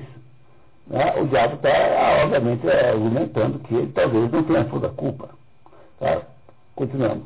Falso diz a Mefistófeles que ele tem de salvar Margarida, mas o diabo diz que não tem poderes sobre a justiça terrena. Completa. E quem foi que lançou, que a lançou na perdição? Fui eu ou fosse tu? Fausto quer vê-la. Mas Mefistófeles, Mefistófeles o adverte de que ainda paira inexpiado o teu sangrento crime sobre a urbe.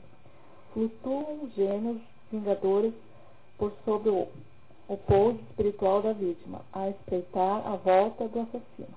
Como Fausto insiste, o diabo concorda em entontecer os sentidos do carcereiro e permitir que Fausto pegue as chaves e fuja com Margarida.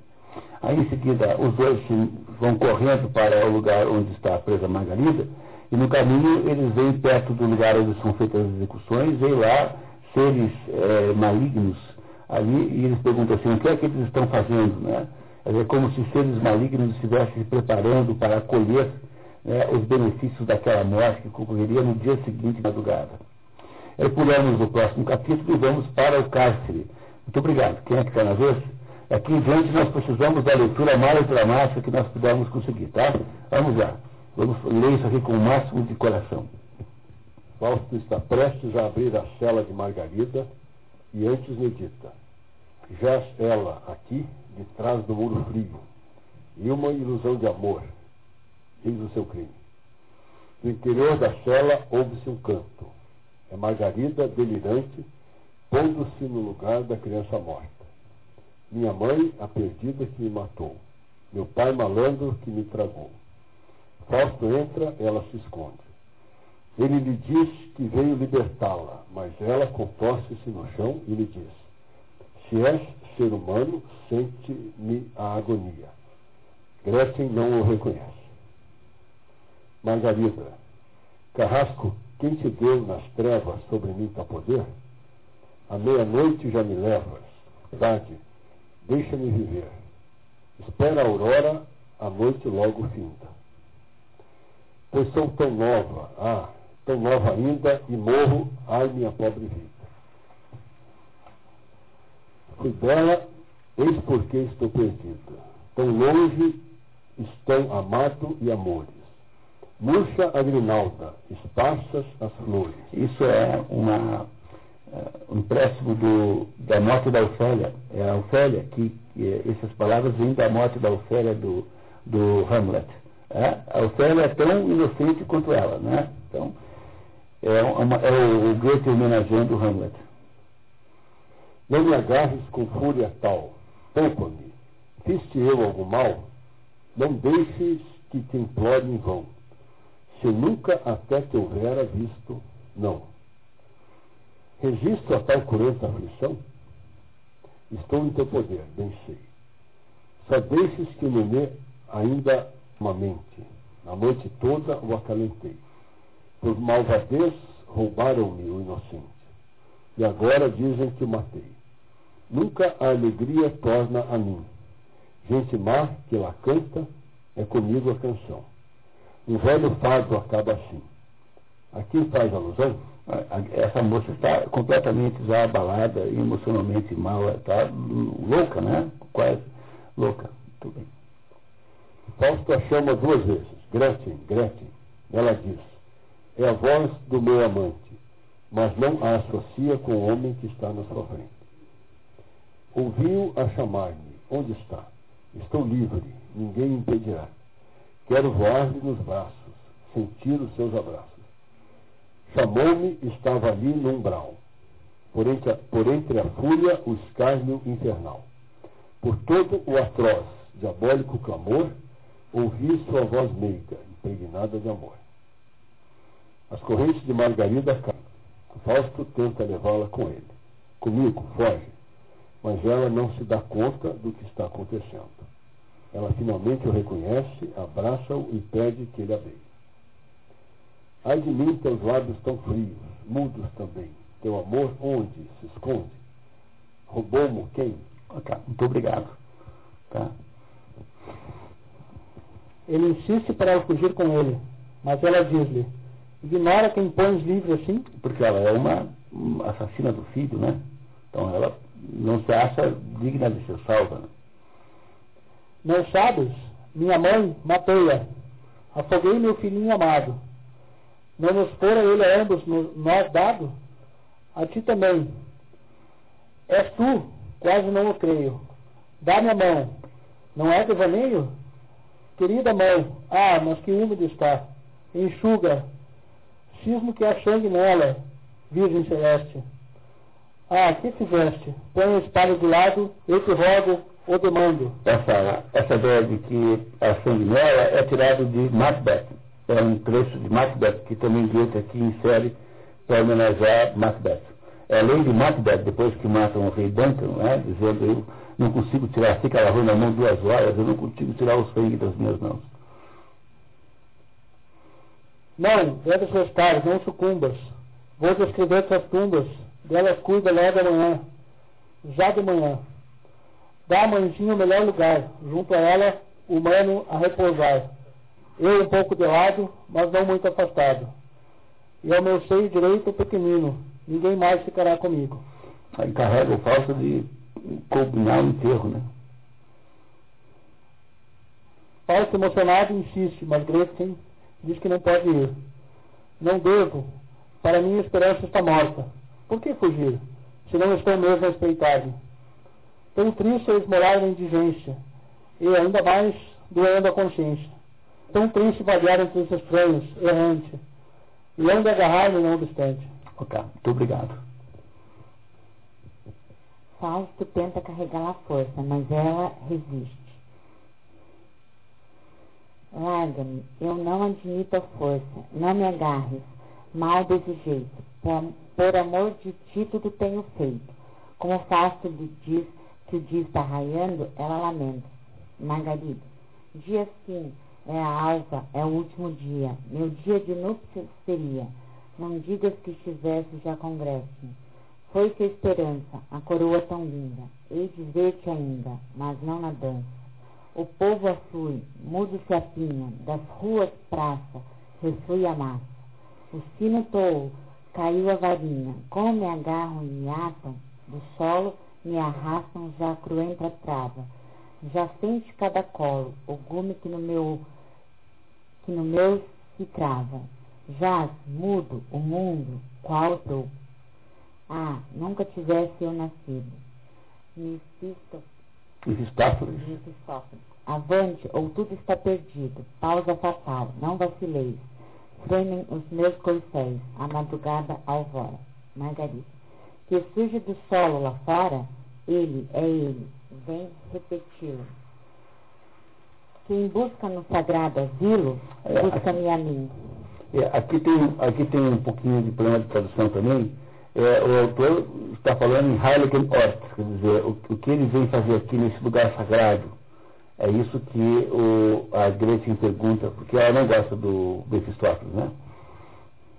Fausto, tens de viver, Margarida, a ti me entrego, celeste poder. Vem, vem, ou com ela te abandono. Sou tua, Pai, no eterno trono. Salva-me, anjos, vós, hoste sublime. Baixa ao meu redor, co cobri-me. Henrique, aterro-me contigo. Está julgada. Salva. Voz do alto, salva, parece uma voz do alto que diz salva. Voz do alto, salva. Mefistófeles, a Fausto, aqui comigo. Vamos Desa- embora, né? É, isso. desaparece com Fausto. Voz de dentro esvanecendo-se. Henrique, Henrique. E aí a Margarida foi morta. Foi Henrique, Henrique é o Fausto. A única pessoa que chama o Fausto de Henrique é, o- é ela. né? Ninguém mais. é, Há uma. O, o, o, Co- o Coni acha que o Fausto deu nome é, Fausto para ela, é, para que. Então esse Henrique não seria o nome verdadeiro do, do, do, do Fausto, mas seria. Nós não sabemos qual é o primeiro nome dele, mas também há uma chance de que não seja assim, porque é, poss- é possível que o, o Goethe se sentisse constrangido em botar o nome, usar o nome verdadeiro do Dr. Fausto, que é Johann, como é o nome, o nome dele, né? Então, o que, que vocês acharam dessa história? Nós vamos precisar de um pouquinho mais de tempo hoje, sabe, pessoal? Infelizmente, então, eu, eu não, ela ficou muito grande o resumo, mas a gente em 20 minutos, aí 20 minutos, resolve, conversa um pouquinho sobre isso. Essa história impressionou vocês? Vocês acharam essa história interessante, forte? É, é, uma, é- é uma história muito triste, se você pensar bem, muito comovente. E quando você é, lembra agora daquele primeiro verso que diz que, quando o diretor diz que iriam do céu passando pela terra, cairiam ao fundo do inferno, foi mais ou menos o que aconteceu. É um, um caminho para as profundezas. Como é que é essa história? O doutor Fausto é um sujeito que está é, aí dividido entre. Os, ele diz com toda clareza: eu tenho duas almas, uma olha para cima, a outra olha para o mundo. Ele não conseguiu, na sua carreira de erudito, né, de escola, sei lá o que seria, não conseguiu entender nada do mundo. Ele, então, sente inveja das pessoas que vivem a vida real, concreta, como se ele não vivesse vida nenhuma, como se a vida dele fosse uma espécie de, de vida fal- falsa, artificial, que não tem nenhum sentido, e ele, ele pede aos céus que lhe deem uma nova vida. É, aproveitando o seu pedido, aparece o diabo em pessoa, e o diabo diz a ele, olha, então, se você, eu posso te dar uma aposta, você quer viver a vida? Pois vamos viver a vida. E o Fausto, então, embora não acredite muito que isso possa ser uma coisa que vai funcionar, ele topa fazer um acordo com o diabo, e acordo esse que só seria vencido pelo diabo se no dia que ele, Fausto, admitisse que eh, estava tudo muito bom. E quando o Fausto dissesse que estava muito bom, então o diabo teria vencido. Isso não aconteceu, não é isso? É, aquela última fala do diabo que fala assim, vem, vem comigo, nós não sabemos se aquilo é uma demonstração do diabo achar que ganhou, ou se é apenas uma maneira do diabo tirar o Fausto da cena, porque eles precisam pegar os seus salos mágicos e fugir dali, porque o sol já estava raiando e iria então haver a execução da, da Gretchen. Então tudo indica que o diabo não venceu essa, essa luta ainda. Mas, por outro lado, se o diabo não venceu a luta, o que aconteceu aí foi um desastre total, porque morreu a família toda. Morreu a mãe envenenada pelo, pelo Fausto, não se sabe, não está claro no texto, se o tal do sonífero foi inversão do Fausto ou do, ou do, do Mefistófeles, mas um dos dois foi. Morreu o irmão, que foi assassinado covardemente pelo Mefistófeles, ah, porque ele não, não teve chance de defesa. Morre, ou morreu o bebê, filho do Fausto, e morre agora a Margarita no final. Reparem que há uma voz do céu que diz salva no, no, no final. E essa voz que diz salva é basicamente incompreensível sem a segunda parte do livro. Porque é uma espécie de deixa que o Goethe faz para deixar o leitor intrigado com o que iria acontecer em seguida. Então, não é uma coisa que deva nos preocupar muito entender o sentido do, falso, do salva, não, porque eu preferia contar para vocês a segunda parte completa, com todos os detalhes, na próxima vez. Mas o que, qual é o coração dessa história? O coração dessa história não é o coração folclórico da venda da alma ao diabo. Porque no, a história de Fausto, que virou, virou, virou assunto de teatro de bonecos, é um folclore desse negócio que todo mundo faz, né?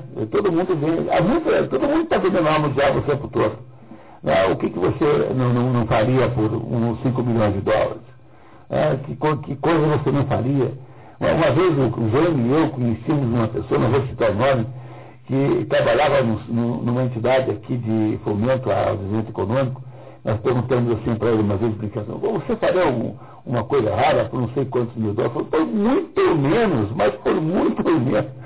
Depois você vai lembrar da, figura.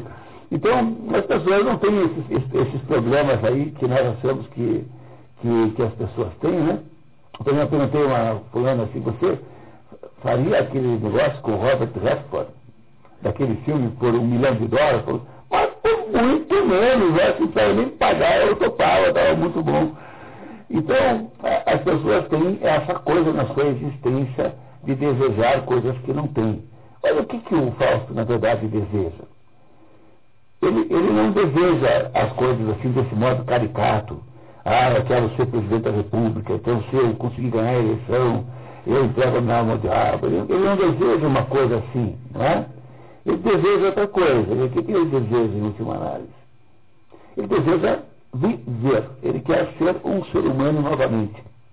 E por que, é que ele tem a impressão de que ele não vive? Porque ele é um sujeito teórico. Ele vive num mundo de teoria, ele vive olhando pra, para o macrocosmo, ele vive olhando para coisas que ele de fato não pertence. É como se a vida dele né, como se a vida dele não pudesse, eh, não existisse de fato.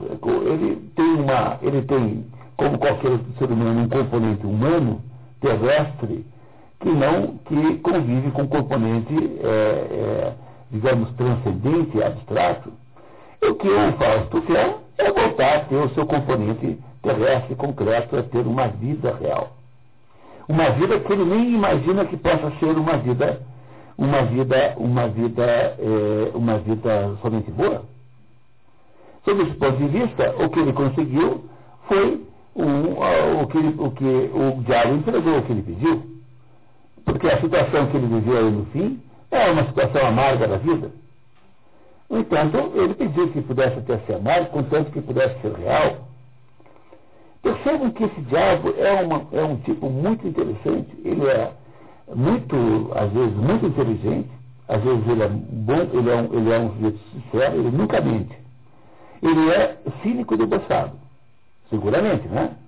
Cínico debochado, ele é, ele é insensível e cruel. Mas isso não é um pouquinho, a própria condição humana não é um pouco assim? Não há modo de entender essa história se você não supuser que o diabo é de alguma forma um alter ego do Fausto. O que, que o, o Fausto está, na verdade, fazendo sob esse ponto de vista? Ele está deixando de focar a sua existência em transcendências que são abstratas para é, voltar a ter sensibilidade dos seus próprios sentidos, sentir a própria vida, poder dizer eu, ele disse várias vezes, poder assumir a vida num contexto humano pleno. Mas isso acaba caindo, acabando muito bem, né? acabando muito mal, né? O que, que é a noite de Valpurgis, que nós infelizmente não pudemos ler inteira aqui? É a, a vida eh, subordinada aos sentidos. É a vida subordinada às, às, às emoções, às sensações, é a vida completamente é, sinestésica, digamos assim, né, dos sentidos. Por que, que tudo acaba muito mal? Qual é o principal problema que tem aqui? Por que, que ele, ele sabe viver a vida? Ele é um adolescente, não é um adolescente, não é um adolescente que faz uma coisa dessa. Não é um adolescente que tem esse comportamento.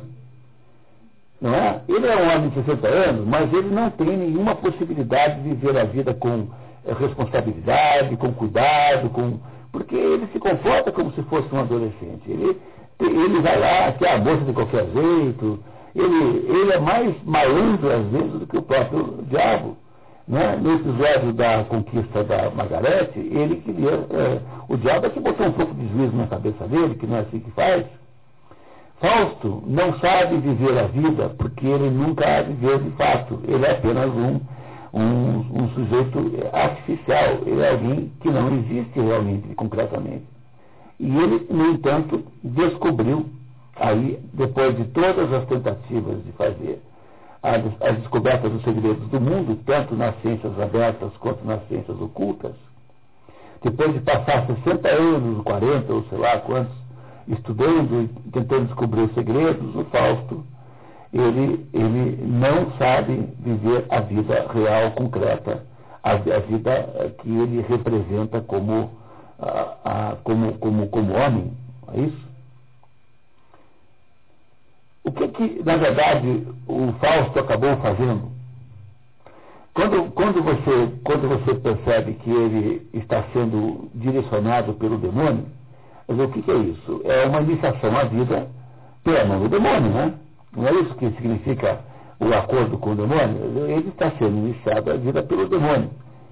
Por que, que isso é assim? Porque, de alguma maneira, o demônio é o, é o, o, o, esse, esse, mundo que Fausto vive, das sensações, o mundo da matéria, é um mundo que, está, que é um mundo antitético, quer dizer, ele está em oposição a um outro mundo que aparece com clareza aí. O outro mundo que está em oposição a esse mundo não é o mundo do, do, da pesquisa científica. Qual é o mundo que está em oposição a, a, a, ao demônio, ao, ao, que o demônio representa simbolicamente? É o mundo da margarida, que é o mundo, digamos, é o polo, o polo luminoso, em contraste com o polo abissal que o demônio representa. Mas esses dois polos não estão, eles são simbolizados pela, pela, pela poesia da obra como duas entidades, mas no fundo os dois polos dentro de Fausto. Não é isso? Os dois polos dentro de Fausto. Mas o, que é que essa obra quer nos dizer até esse ponto que nós conhecemos? Porque, no fundo, nós precisamos da outra para entender toda a história. O que essa obra representa é a descida aos infernos. O que é a vida dos infernos? Todo, todas as obras iniciáticas têm esse processo. Vocês eh, lembram, a Divina Comédia teve a descida dos infernos, o, o Jesus Cristo, quando morre, desce aos infernos. É como se a descida aos infernos fosse fundamental. O que Goethe está dizendo é que a descida aos infernos é fundamental para que se possa, na obra seguinte, na segunda parte, propor uma redenção. A redenção que Goethe irá encontrar para Fausto não é assunto da nossa conversa de hoje, porque ela precisa de uma leitura da, do, do, texto. Então a redenção não nos interessa. Nos interessa que até aqui Fausto, o Goethe disse para o leitor que Fausto, conforme Deus havia previsto naquela primeira, naquele prólogo, mesmo tentando, mesmo errando, iria de alguma maneira produzir o seu projeto, o projeto de Deus. Então, o que Fausto faz? Fausto vai, de fato, ao inferno porque ele atirou-se no mundo mundano, ou seja, no polo, no polo terrestre, no polo mundano material, com uma habilidade gigantesca. Ele, na verdade, desgraçou a vida da moça. Essa coitada dessa moça foi completamente desgraçada pela incapacidade de Fausto lidar com o assunto. Ele tem 60 anos, 70 anos. Pode ter aparência menor, mas ele é um sujeito experimentado. Ele, apesar de ter esta vivência toda, ele não sabe o que fazer nesse mundo material. Esse mundo material perdeu, ele perdeu-se no mundo material, e aí a, a história acaba com o diabo e Fausto fugindo da cena do crime. Se a cena do crime finalmente é a morte da Margarida, os dois fogem covardemente da cena do crime para reaparecer apenas na segunda obra. A Margarida, no entanto, para aumentar a intriga, do, a, a, tornar mais intrigante a segunda parte, é declarada já salva. Já a Margarida é inocentada de alguma maneira por alguma voz que é superior a essa que nós estamos dizendo. E ela terá, na segunda parte, uma importância gigantesca. Mas nessa aqui, sob o ponto de vista da vida terrestre, poderia ter sido pior a vida da Margarida? Impossível, né? Quer dizer, pior do que aconteceu com ela é impossível. Termina muito mal a experiência do Dr. Fausto de querer viver a sua vida. E essa, essa incapacidade de viver a vida prende-se ao fato. Ele, ele não foi totalmente abandonado, porque ele conviveu com o pau luminoso. Quando ele começa a ficar em dúvidas, aquilo que nós chamamos de remorso, sentido de culpa, ele sente culpa. Então, aquilo é mais ou menos só é possível porque, de alguma forma, Fausto está tentando agora mudar o seu foco. Percebo que a, o, o, movimento dinâmico aqui fundamental é o seguinte: Fausto achava que existia, no começo da história, uma contraposição entre o mundo transcendente das ideias, da descoberta científica, da filosofia, da sabedoria, dos saberes ocultos, e o mundo material do, é, do, é, do, do, homem que vai lá, faz um sanduíche, come, vive, cuida de uma vaquinha, toma água do rio. Era essa a oposição que havia no começo, não era? Era a oposição de um sujeito que vivia num gabinete gótico, com uma, um monte de livros, completamente prisioneiro de, uma, de um mundo que não era o mundo de verdade, e que ele achava que se contrapunha um mundo real, concreto, verdadeiro, um mundo físico, eh, sensorial, concreto. Ele resolve, ao invocar o, invocar o diabo, não, né? mas ao fazer aquele acordo, ele não invocou o diabo. Quando, quando há a oportunidade de fazer um acordo, ele então o que é que faz? Ele abandona é, para o Wagner. Né? O Wagner vai aparecer no segundo livro. Tá? O Wagner aparece criando um homúnculo como sendo o autor da criação do homúnculo. Então, o Wagner reaparecerá, não vamos mais falar dele. Mas ele joga aquele mundo para o Wagner, que afinal tem as ilusões de juventude que ele tinha, e resolve viver uma vida sensorial plena e concreta. Qual é a vida sensorial? É frequentar a tal da taberna, é encontrar as mulheres, curtir a vida romântica, curtir a vida sexual, coisa que ele certamente nunca fez, agora nós entendemos, que ele é um sujeito que ficou a vida inteira num gabinete. Mas, no entanto, ao longo da história, o processo de, o processo de interação de, de Fausto com o mundo real em volta dele vai mostrando para ele que tem outra contraposição, que é a contraposição onde está esperança de haver alguma possibilidade de salvação. E a contraposição nova que aparece aí é a contraposição entre o que representa o polo terrestre, ou seja, a vida terrestre material, que ele então, como um adolescente perdido, tenta viver de modo é, é, completamente irresponsável, e o que a, a Margarida representava de potencial de contraposição a esse mundo. E, aos pouquinhos, vai descobrindo, ao longo do primeiro livro, sem saber o que fazer com isso, na verdade, ele, sob esse ponto de vista, perdeu a aposta, porque ele não conseguiu é, é, é, submeter, equilibrar os dois polos, o polo da matéria com o polo do espírito. Porque o polo do espírito que a Margarida representa não é o polo do espírito no sentido intelectual da palavra, não é o polo do espírito no sentido livresco da palavra, não é um polo do espírito no sentido abstrato, é um polo no sentido real, concreto, de ações humanas, de honestidade, de sinceridade, de respeito, de consideração. E esse polo é que a Margarida propôs que ele recebesse. Mas aí ele ainda não teve na, na primeira, no primeiro livro. ele não teve capacidade de entender isso. E quando termina a primeira história, o Fausto perdeu essencialmente a, o rumo do caminho. Ele, ele, na verdade, não venceu. Ele tornou-se, ao, ao final da vida, o final da história é um final demoníaco desenhado pelo, pelo, pelo, pelo, pelo polo negativo. É o final demoníaco no sentido simbólico, né? Fausto precisará reverter isso no segundo livro, mas parece que nós vamos precisar esperar até termos a chance de fazer a mesma análise no segundo livro. Mas, pois é, mas, é, mas é que, mas é que, é que a gente não posso contar o final do segundo filme, da segunda parte, então tem que saber o que vai acontecer com Indiana Jones lá no tempo da perdição, só no final do livro. O que é fundamental entender é que se você não entende o que aconteceu com ele nesse livro, você não entende o que acontecerá no segundo. Porque o segundo livro, se esse livro é a história de uma queda, lembra? Do céu, para, passando pelo mundo para, para, para o abismo, o outro livro é a história de uma redenção. Que redenção é essa? Bom, nós vamos esperar para entender. Porque a redenção do outro livro não é uma redenção cristã. É uma redenção no outro sentido de redenção que era o que o Goethe queria nos contar. Mas vamos esperar um pouquinho, vamos ter que ter a paciência para esperar isso.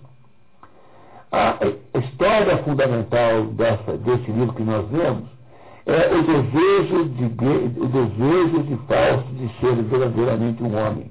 É como se Fausto fosse um novo Adão. Compreendendo? O que Fausto representa aí é uma simbologia de um novo Adão um Adão que não existe ainda e que quer ser um novo Adão. Esse novo Adão, ele não sabe ser, ele é absolutamente é, é, incapaz de fazer. Ele faz um conjunto de bobagens de tamanho de tal monta, ele mata a mãe da mulher, ele matou a sogra antes de ser sogra, né? a tipo de fazer a dormir, aquilo ali há uma, uma sugestão de que é, a moça e a mãe dormem no mesmo quarto, né? É, a sugestão que está ali implícita é que ele transava com a, com, a, com a Margarida dentro do quarto da mãe. Então, ele faz tudo errado, como um adolescente incapaz de lidar com uma situação dessa, né, completamente, um adolescente completamente inexperiente, sem uma noção de responsabilidade da coisa, porque ele está pensando que a contradição é entre o mundo do livro e o mundo da farra quando a contradição não é entre o mundo do livro e o mundo da farra. E é, o desastre pelo qual ele, ele passa é para ele, ele, aprender que a contradição não é aí, que é um outro polo de contradição, que é representado num ponto pela Margarida, que é uma espécie de polo luminoso, em que ali, digamos, a, a, as, o que, que a Margarida representa? Representa a, as qualidades humanas, as qualidades altas humanas que os homens são capazes, e o mundo dos desejos físicos, do mundo dos impulsos em que ele vive, representado simbolicamente pela amante de Valpurgis. Então, o que o Fausto precisa saber é como é que resolve esse problema. E esse problema ele só resolverá na segunda, na segunda obra. Quando ele escreveu isso, ele já tinha uma ideia do que ele escrever na segunda. Apesar de que ele não estava muito entusiasmado para escrever a segunda parte. Mas o fato de que ele salva a Margarida, seguramente é uma indicação de que ele nos dá aí uma dica para compreender o que vai acontecer em seguida. Compreender o que aconteceu com a Margarida e com, com o Fausto eh, irá nos, nos deixar aí, será um, um, uma, um benefício para o qual nós teremos que pagar aí uns dois, três meses de espera. Pois não. O diabo ganhou, porque o diabo faz apenas o papel de ser o instrutor, é, ele, ele, ele é o personal trainer sádico, entendeu? entendeu o que o diabo faz? O papel do diabo é fazer o papel de personal trainer sádico. Ele, ele é um, o diabo está fazendo o papel dele. O diabo, na verdade, é o Fausto. O diabo é o alter ego do Fausto. Aquela, tudo que o diabo é, tem intrínseco do Fausto. Inteligência, é, honestidade, porque o Fausto é honesto com o Wagner. Ele está sendo honesto consigo mesmo, está dizendo assim, olha, eu não aguento mais isso aqui, isso aqui é tudo mentira, eu não quero mais participar disso. O que ele não tem não é que ele seja falso, o falso é um sujeito incapaz de lidar com o mundo, é, com o mundo que ele acha que deve ter, que é o mundo da vida, porque ele não tem a menor ideia de como é que é assim. Ele precisou passar por essa experiência de ir ao inferno para poder ressurgir do outro lado, é, ressurre, ressurreto, né? do outro lado, é, a partir das experiências do segundo livro. O diabo fez o papel certo. Fausto está aprendendo como faz, quer dizer, sob a perspectiva de Deus, tal como no prólogo do céu, o Fausto está apenas passando pelo. O homem erra quando, quando faz alguma coisa.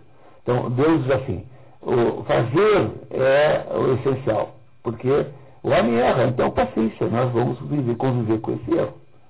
Então, o, quem se deu muito mal, quem teria se dado muito mal, foi a Margarida e sua família. Mas essa Deus salvou no último minuto, por razões que agora nós não compreendemos bem, mas temos, podemos pelo menos dormir com uma sensação de amargura menor na boca, né? Porque essa história é uma história terrível, né? não sei se vocês ficaram emocionados, mas é, lendo o original, é uma história muito emocionante, muito triste, é muito ruim, assim. No final, é natural que você se emocione com isso. Nessa história toda, acontece a, a ida para o inferno, no sentido simbólico. Como é que faz percussão? Aí é, o próximo livro vai nos contar isso, sob o ponto de vista de Goethe, obviamente. É o quê?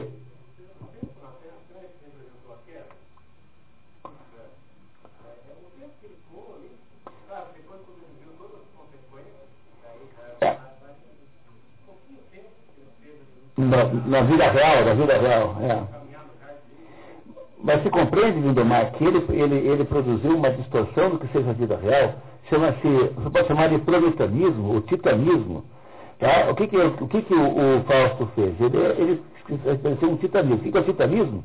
Titanismo é uma espécie de impulso incontrolável para satisfazer os seus instintos sexuais, os seus instintos de natureza físicos instintos de natureza econômica. O que, que é o, o titanismo? É aquele sujeito que quer ficar rico a todo custo e ele irá produzir qualquer espécie de desonestidade para produzir isso. O titanismo é, é o nome dessa, dessa experiência. Dizer, o que o Fausto faz, na hora em que ele finalmente descobre que tem uma vida real para viver, ele age com essa, com essa vida de um modo absolutamente irresponsável e de um modo sem controle nenhum. Ele faz isso como se ele também pode chamar de prometanismo, porque prometanismo tem um sentido mais filosófico do que titanismo, que tem uma. Titanismo tem um sentido mais de agressividade absoluta para conseguir os seus objetivos concretos e reais. É isso que o Fausto faz. Ele é, põe-se numa postura de, de, de inexistência de reflexão sobre aquilo que ele está fazendo, de perder a consciência. Ele só recupera a consciência quando entra a margarida no processo e ele então começa a ficar com culpa. A culpa só existe quando você sente que aquilo que você fez estava errado. É? Ele passa então metade da história em dilema moral. O que é o dilema moral? O dilema moral é aquela, aquela incapacidade de decidir o que fazer. Qual é o dilema moral? É assim. Se eu ficar com a Margarida, é tudo que eu quero. Mas, em compensação, eu terei feito isso de modo ilegítimo e desonesto com ela.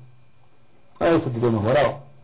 Pois o dilema moral é alguma coisa que acontece dentro de você, porque o dilema moral nunca sai de, dentro para, de fora para dentro.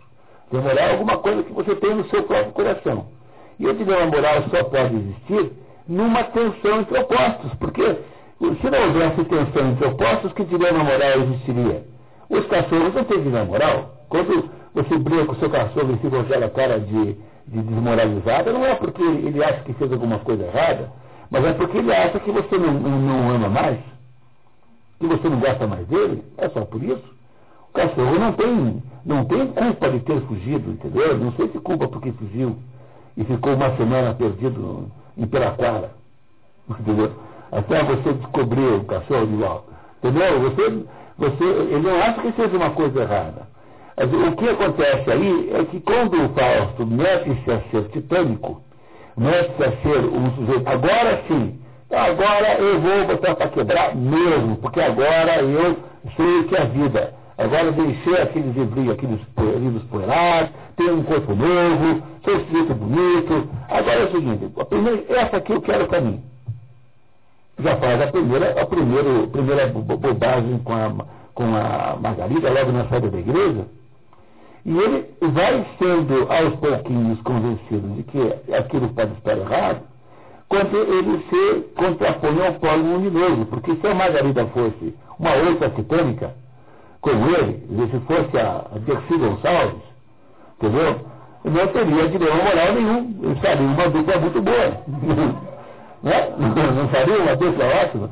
O, problema é que Sócrates adoraria. Acho que seria, seria perfeito. O interessante aí nessa história é a posição da Marta, porque a Marta representa a ponte entre a Margarida e o. Ela é a ponte entre a Margarida e o Fausto. A Margarida precisa de alguém como a Marta, que é das suas relações e tem uma visão.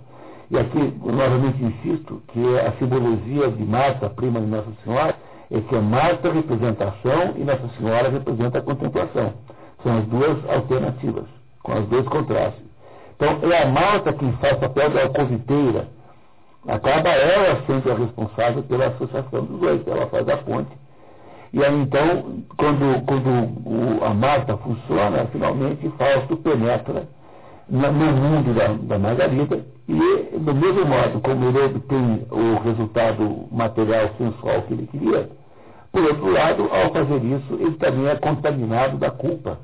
Porque não é possível haver culpa se você não tiver uma polaridade moral.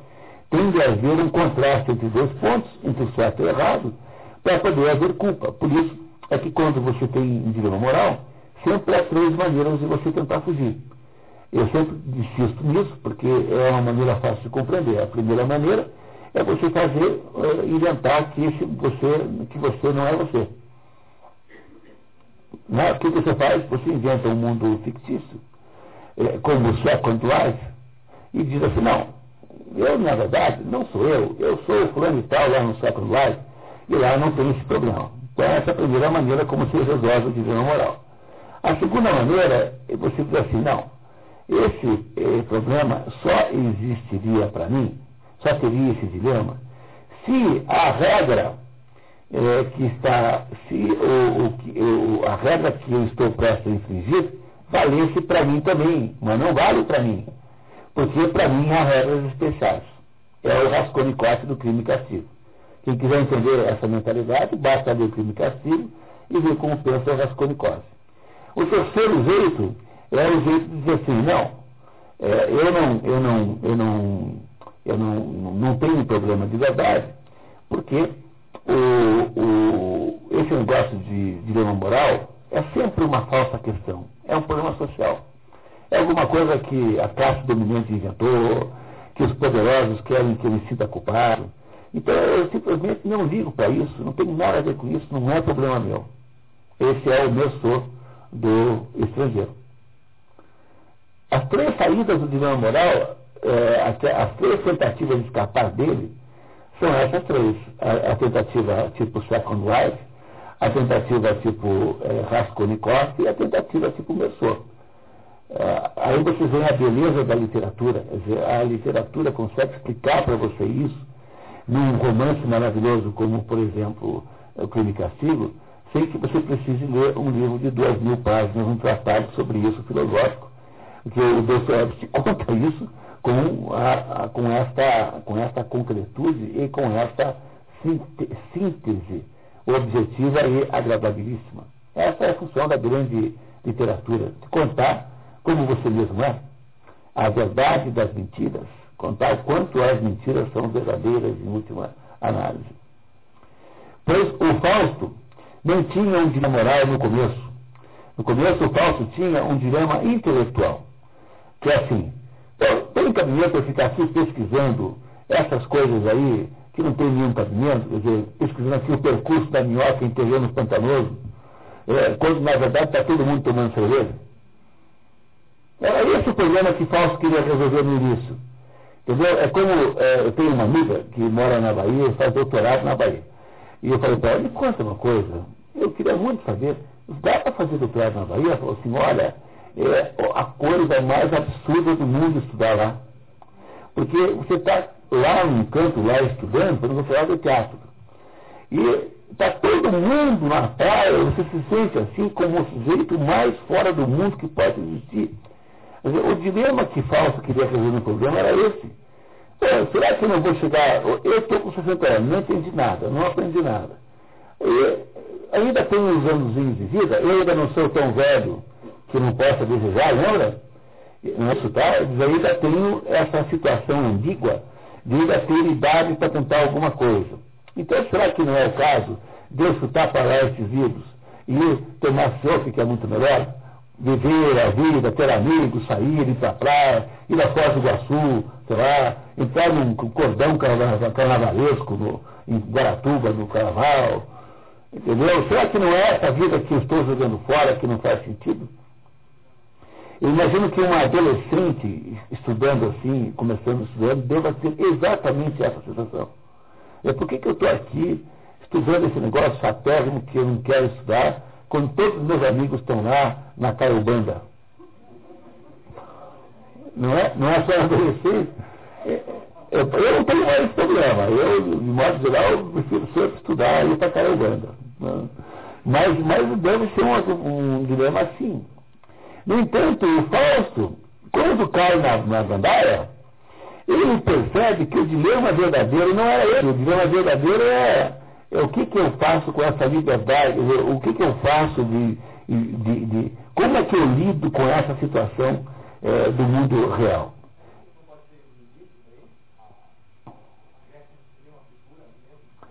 A Gretchen representa mais do que, do que um projeto humano. Né? A Gretchen representa alguma coisa que não é humano, que é espiritual.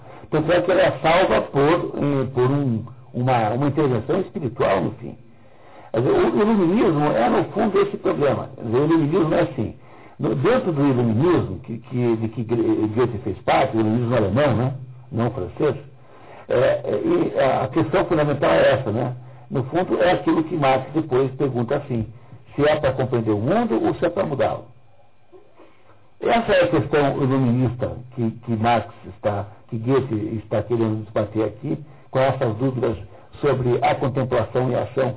Reparem que o que estabelece aí eh, fundamentalmente o início da história é a contemplação e a ação, Maria versus Marta. Essas são as, as, essa é a antinomia central da obra.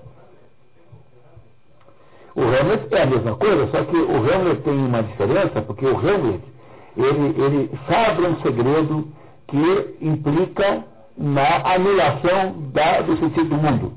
É, é, como se você descobrisse hoje que você é uma criança adotada, foi uma criança adotada. Imagine que se chegasse alguém para você e te contasse que você não é filho do seu pai ou da sua mãe. O que aconteceria com você automaticamente é que toda a sua vida pareceria falsa de, um, de uma hora para outra. Você iria ter a sensação de que você viveu uma vida completamente falsa. O que Hamlet vive como dilema pessoal é a descoberta de que tudo aquilo que está acontecendo no, na Dinamarca é falso, porque o, o, rei, na verdade, matou o irmão, pai dele, o rei é ilegítimo, a mãe casou com o assassino do marido, sem saber, e que, portanto, aquilo tudo é falso. E começou a ser falso dez anos antes, ou melhor, três anos antes, quando o próprio rei Hamlet ganhou a Dinamarca do rei Fortinbras, que, é, que, que, que era o legítimo dono daquilo. Então, o problema de Hamlet é que ele não sabe o que fazer, porque toda a descoberta de uma verdade absolutamente eh, grave é naturalmente paralisante. Você não sabe o que fazer. Porque você não, não sabe qual é a próxima. Como é que você faz? Agora você chega em casa e continua chamando seu pai de pai, e sua mãe de mãe? É, pode até ser que você faça isso, mas você vai ter um problema uns tempos para resolver isso, né? Não é assim? Então o problema de Hamlet é muito diferente. Aqui, no caso, o, o, o, o Fausto não descobriu segredo algum, justamente porque não descobriu segredo nenhum que queria se matar. Mas daí o que acontece? Ele vai percebendo que talvez ele estivesse enganado e o que fizesse sentido na vida mesmo não seja estudar, mas é ter uma cerveja. Né? É, e ela se deu mal, né? A Margarida tinha uma noção de de, de, de, de, a Margarida é o modelo bom da história porque a Margarida tem uma honestidade central com aquela vida. Ela não é uma pessoa que vê a vida dela como sendo uma, uma, uma oportunidade para a desorganização das coisas. Ela não está querendo compensar nada. A Margarida é, é basicamente enganada pela dupla maligna. Né? O Mefistófeles, que é o aspecto maligno, né? o aspecto desonesto do, do, do, do, do Fausto, faz o quê? Aproveita-se da ingenuidade da Margarida para tapeá-la. Mas ele faz isso de modo completamente equivocado e acaba tudo dando errado, ou seja, o mundo todo destrói-se em torno dele por causa disso. Então, há seguramente aí na Margarida o polo positivo, não tem a menor dúvida disso.